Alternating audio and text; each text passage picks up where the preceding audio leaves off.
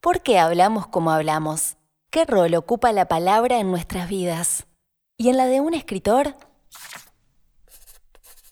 La palabra es la herramienta que nos permite comunicarnos y para aquellos que nos dedicamos a la escritura, desde todos los campos de la comunicación e inclusive también en otros formatos como puede ser la radio, la televisión, el cine. Bueno, la palabra tiene mucha fuerza. Y entonces lo que detectas es que a veces un verbo encaja mucho mejor que otro en una oración, tratando de atrapar el, el mensaje que querés dar de la forma más concreta posible. Y así, conociendo el origen de los términos, te familiarizás con ellos y lo podés manejar mucho mejor. Hoy tenemos las redes sociales también como un elemento de, comunicación y, el poder de síntesis pide que usemos las palabras más adecuadas. Conocerlas, quererlas, estar con ellas, no solo un mensaje más adecuado, sino que a la vez también nosotros vamos a sentirnos enriquecidos de entender ese tipo de, ideas que te puede dar el conocimiento de, la, palabra, de las frases, creo que también nos ayuda a mejorar en, en la comunicación, en la transmisión de lo que queremos eh, reflejar. En nuestra quinta temporada conversamos con Daniel Balmaceda sobre el poder de las palabras, su pasión por la etimología de frases y expresiones y de cuáles son sus términos preferidos. Antes de empezar, queremos hacer una breve aclaración.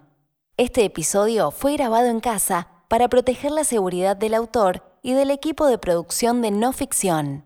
Por ello, esperamos sepan disculpar si se cuela algún sonido ambiente. Vení, vení, pasa. Esto es No Ficción, el podcast de libros de Penguin Random House Grupo Editorial. Gracias por acompañarnos. En No Ficción leemos con vos. Te invitamos a descubrir nuevos mundos. Un viaje sin escalas de la mano de los autores más reconocidos.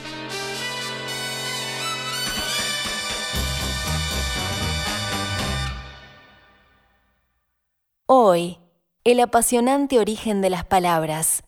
Un libro de Daniel Balmaceda, publicado por Editorial Sudamericana. Desde la llegada de Colón a América, nuestra historia cambió para siempre, y con ella, claro, nuestra forma de hablar. En El apasionante origen de las palabras, Balmaceda recorre años de historia para desentrañar las anécdotas detrás de las expresiones que usamos cotidianamente y de las que poco sabemos. Por ejemplo, ¿qué anécdota se esconde detrás de la frase mar de fondo? Colón era considerado uno de los eh, grandes eh, navegantes de su tiempo. Podríamos sumar a Pinzón, a otro que se llamaba Juan de la Cosa y a Américo Vespucio. Incluso a Solís. Digamos que allí estaban, ese era el grupo de los más expertos. Tenían mucho conocimiento del mar. Colón hizo cuatro viajes a América, luego del tercer viaje llegó un comendador de apellido Bobadilla, que vino a hacer como una auditoría de lo que estaba ocurriendo en América y entendió que Colón se había sobrepasado en sus, en sus poderes, en sus eh, atribuciones, y lo mandó encadenado a España. Hasta el punto que cuando en alta mar el capitán del barco lo vio en esa condición, pidió quitarle las cadenas y él estaba tan ofendido que dijo, no, no, hasta que los reyes católicos no, no ordenen que me quiten las cadenas, yo voy a seguir así. Bueno, se resolvió el tema, etcétera, y volvía en su cuarto viaje, no sé, él no sabía que iba a ser el último, volvía en su cuarto viaje y de repente sintió como un movimiento de delfines y de saltos en la superficie que lo hizo entender que algo estaba ocurriendo, que se avicinaba una tormenta. Mandó avisar a los barcos que estaban a punto de salir de que no era el momento porque iba a ser una navegación peligrosa. En uno de esos barcos iba Bobadilla. No le hicieron caso. Sobrevino una tormenta que los hundió. Y Bobadilla murió por no hacerle caso a Colón, que ¿qué era lo que había visto? Lo que se llamaba mar de fondo, un movimiento del mar, en el, del fondo del mar, que en algún momento iba a llegar a la superficie, pero que los delfines, por ejemplo, ya lo habían previsto y justamente estaban tratando de, de salir de esa situación. Bueno, el mar de fondo tiene esa pequeña historia entre Colón y su enemigo Bobadilla. Las lenguas se fortalecieron y crecieron gracias al intercambio con otras culturas. Por eso, las actividades nómades, como la marinería, fueron vitales en la incorporación de palabras al idioma. La marinería aportó una gran cantidad de términos al lenguaje cotidiano. Bueno, de hecho, cuando nosotros estamos mareados, deberíamos estar en el mar, porque justamente era algo que provocaba el movimiento de las olas. O el pijotero es aquel que eh, pescaba a la cría de la merluza, que se llama pijota, y en vez de, como era una cría, en vez de lanzarla otra vez al mar, se la quedaba. O voy a dar algún otro caso muy interesante. Los marinos tenían que hacer fuerza con cabos, con sogas, necesitaban usar guantes, porque estas sogas cuando se soltaban les quemaban las manos. Y de, la utilización de guantes en la marinería nos vino el verbo aguantar. Así podríamos encontrar cantidad de, ejemplos y ahora estoy pensando en eh, la mar en coche. Eh, no, tan relacionado con la marinería, pero siempre al borde del mar, que significaba el máximo que uno podía alcanzar.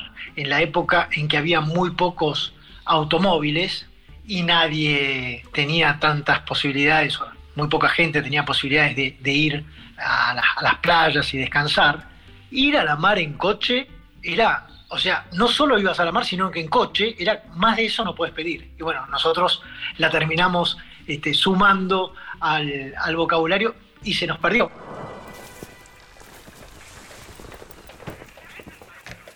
¿Sabías que hay palabras que tienen su origen en partes del cuerpo, como las costillas? Por ejemplo, costado, que es el lugar que se encuentra junto a las costillas de los seres humanos. La acción de recostarnos tiene que ver con el hecho de reposar de costado apoyando esos huesos. Además, la curva que dibuja una costilla fue lo que llevó a los marinos a crear costa.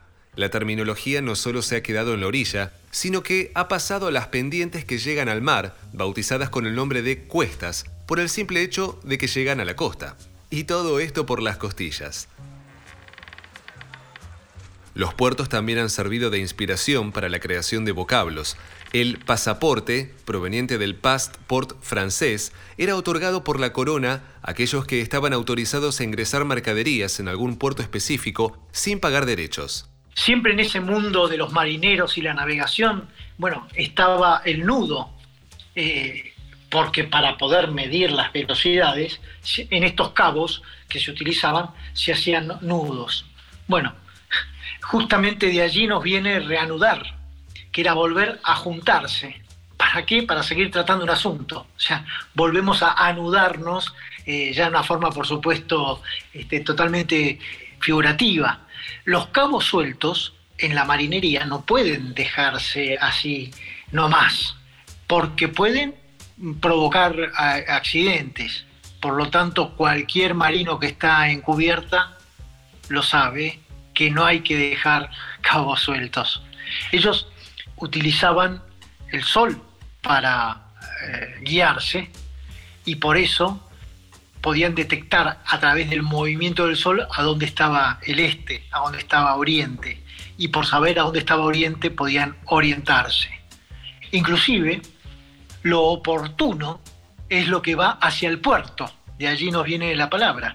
Lo que va hacia el puerto, en vez de estar a la deriva y de, irse hacia cualquier lugar este, a donde lo lleve el barco, ir al puerto era una buena señal. Eso era lo oportuno. También estoy recordando en este momento que a las velas se le denominaba trapos, ¿no? Y que una vela hinchada por el viento justamente permitía una navegación a todo trapo, otra de las expresiones que nosotros solemos usar.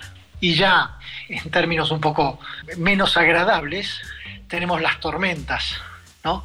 Y bueno, ¿por qué se decían tormentas? Porque generaban un tormento en cada uno de los, este, de los hombres de mar, esa situación tan, tan grave. Y tormento mm, está muy relacionada en tierra con la palabra tortura, para que se entienda lo que sentían aquellos hombres cuando aparecían esas grandes tormentas, que en la zona del Caribe, los nativos, los caribes y los taínos, tenían un dios, el dios de las tempestades, al que llamaban huracán. Y bueno, fue una de las palabras que aportó América, una de las miles y miles de palabras que aportó América a la lengua castellana, huracán. Los nativos americanos de 1942 contaban con más de 100 diferentes familias lingüísticas que dieron origen a unos 2.000 lenguajes. Las culturas más desarrolladas de América, la maya, la incaica y la azteca, poseían los idiomas más elaborados. El quechua, lengua del antiguo imperio de los incas, el maya quiché, de los mayas, y el náhuatl, de los aztecas. Así lo recupera Daniel Balmaceda. Dentro de los aportes que las lenguas americanas dieron al español, bueno, los centroamericanos tuvieron una incidencia muy grande por ser el primer lugar a donde llegó Colón y los próximos, las próximas navegaciones. Así que, si me permiten, les quería leer un capítulo que se llama La canoa, donde vamos a entender un poco de eso. Allá vamos. Con los primeros rayos del sol del viernes 12 de octubre de 1492, Cristóbal Colón se dirigió a la playa de la isla caribeña avistada en la madrugada. Al pisar la arena, realizó el acto oficial de toma de posesión. Clavó su espada, dijo el enunciado formal y, como exigía el protocolo, preguntó si alguien lo contradecía. Se hizo un silencio solemne. En las inmediaciones, hombres desnudos, de baja estatura, constitución fuerte y musculosa, la piel pintada, frente ancha y ojos oscuros, contemplaban la escena con atención. Eran los primeros nativos del continente que encontraría Colón. Los taínos, que pertenecían a la etnia de los arawaks y que, por supuesto, no entendieron ni media palabra de lo que se estaba diciendo. Llegaba la hora de Luis de Torres, el intérprete contratado para el viaje. Dominaba, además del español, el portugués, el italiano, el inglés, el latín, el griego, el hebreo y el caldeo. Se acercó a los nativos, quienes fueron denominados aborígenes de ab, origine, desde el origen, e intentó darse a entender en cada lengua. Fracasó en todos los idiomas la lengua taína no formaba parte de su bagaje. Por fin, la precaria comunicación se dio por señas. El 13 de octubre, Colón registró en su diario un objeto desconocido y escribió lo siguiente. Vinieron a la nao, es decir, a la Santa María, con almadías que son hechas del pie de un árbol, como un barco luengo, largo, ¿no? Y todo de un pedazo. Remaban con una sola pala, como de hornero. Dos días más tarde mencionó la exótica planta de tabaco. Dijo que se trataba de un pedazo de tierra bermeja hecha en polvo y después amasada, y unas hojas secas. El primero de noviembre abandonó el sistema descriptivo y pasó a utilizar en forma directa el vocabulario local. Ese día, escribió, vinieron luego a los navíos más de 16 almadías o canoas.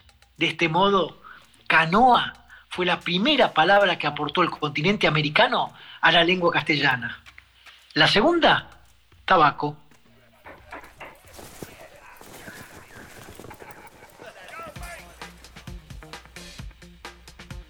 Más allá de las cuestiones históricas, uno de los desafíos más importantes que tuvo que resolver el ser humano fue su adaptación al medio. Esto lo llevó a prestar atención a los ciclos y a medirlos.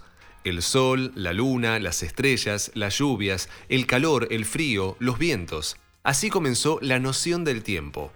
De gran importancia fue la comprensión del ciclo anual. Se trata del periodo que tarda la Tierra en dar una vuelta alrededor del Sol, en rodearlo como un anillo. Por eso, desde el siglo X, le decimos año. Luego llegaron antaño, lo que ocurrió antes del último año, aniejo, lo que tiene más de un año, y aniversario, lo que vuelve o se repite cada año. Pertenecen a la misma familia temporario, lo que dura un tiempo específico, temprano, del latín temporanus, que se hace a tiempo, contemporáneo, que comparte el tiempo de alguien o algo, extemporáneo, que no lo comparte, atemporal, fuera de tiempo, temporizar, ajustar el tiempo, y contemporizar, que significa ajustarse al tiempo con alguien, es decir, amoldarse, adaptarse. Y si de tiempo se trata, Daniel Balmaceda estudia las palabras desde entrada a la década de los 90. En todos esos años conoció cientos de palabras y sus orígenes. ¿Cuáles son sus preferidas? El apasionante mundo de las palabras reúne una, una, cantidad de términos, de frases, hasta de gestos, porque en algunos casos expliqué algunos de los gestos que utilizamos habitualmente, que hace muy difícil que encuentre como alguna preferida. Se me ocurren varias, pero vamos a ir a algunas bien locales que me resultan muy simpáticas. El levante. Bueno, ¿cómo, ¿qué es esto de tener levante? Bueno, justamente allá en el 1900, el, el caballero que en un baile le cabeceaba a una señorita sentada en otro lugar y lograba que ella se levantara para ir a bailar, era porque él lograba el levante. O también estaba pensando en el pajuerano. Se le decía pajuerano al provinciano, cuando no los porteños, ¿no? Se le decía pajuerano por la forma en que el provinciano decía pajuera. De pajuera quedó pajuerano. Y también, ya mucho, mucho antes en el tiempo, ya vamos al 1800, aquellos que pedían limosna y pedían por Dios, por Dios la limosna, eran los pordioseros. Ahí hay algunas de las que a mí me, me atraen mucho. Y para ir con alguna también más relacionada con las frases, tomarse el olivo. Tomarse el olivo era en, el, en las corridas de toros, las protecciones de los este, que están haciendo la, lidia eran con, madera de olivo. Y en ese caso tomarse significa ir. Entonces tomarse el olivo era irse a un lugar protegido y por supuesto en estos casos con el toro corriéndolos con que siempre tomarse el olivo se toma como o se, considera como un, acto donde la, la velocidad de la huida es notable. En su nuevo libro, Daniel Balmaceda aumenta su colección sobre el origen de las palabras. Con términos novedosos y que hacen al contexto en el que vivimos, hasta se detiene a explicar el origen de la palabra cuarentena, que tanto utilizamos en estos tiempos de pandemia. Además, aborda frases que usamos en la Argentina, como quedar en Pampa y la Vía, o los maravillosos epónimos, un género en sí mismo. Sin lugar a dudas, se trata de un texto fascinante para quienes disfrutan de conocer las curiosidades del lenguaje. Daniel Balmaceda es autor y periodista. Trabajó como editor de las revistas Noticias, El Gráfico, Newsweek, entre otras. Es miembro de la Academia Argentina de la Historia y del Instituto Histórico Municipal de San Isidro y miembro titular y vitalicio de la Sociedad Argentina de Historiadores. Fue distinguido como personalidad destacada de la cultura por la legislatura de la Ciudad de Buenos Aires y por la Fundación Vasco-Argentina Juan de Garay. Presidió la Fundación Cristóbal Colón entre 1989 y 1993. Actualmente, Balmaceda es columnista del diario La Nación y se desempeña como consultor de historia en instituciones y en diversos medios escritos, radiales y televisivos del país. Trabajó en Radio 10, Radio de Plata, FM Blue, FM Metro y en Radio Nacional. Es uno de los divulgadores de historia más importantes de la Argentina. Hoy leímos El apasionante origen de las palabras, un libro de Daniel Balmaceda, publicado por Editorial Sudamericana. Encontrá el apasionante origen de las palabras en todas las librerías o siguiendo el link en la descripción de este episodio. Una realización de Tristana Producciones. No ficción, es una producción original de Penguin Random House, grupo editorial.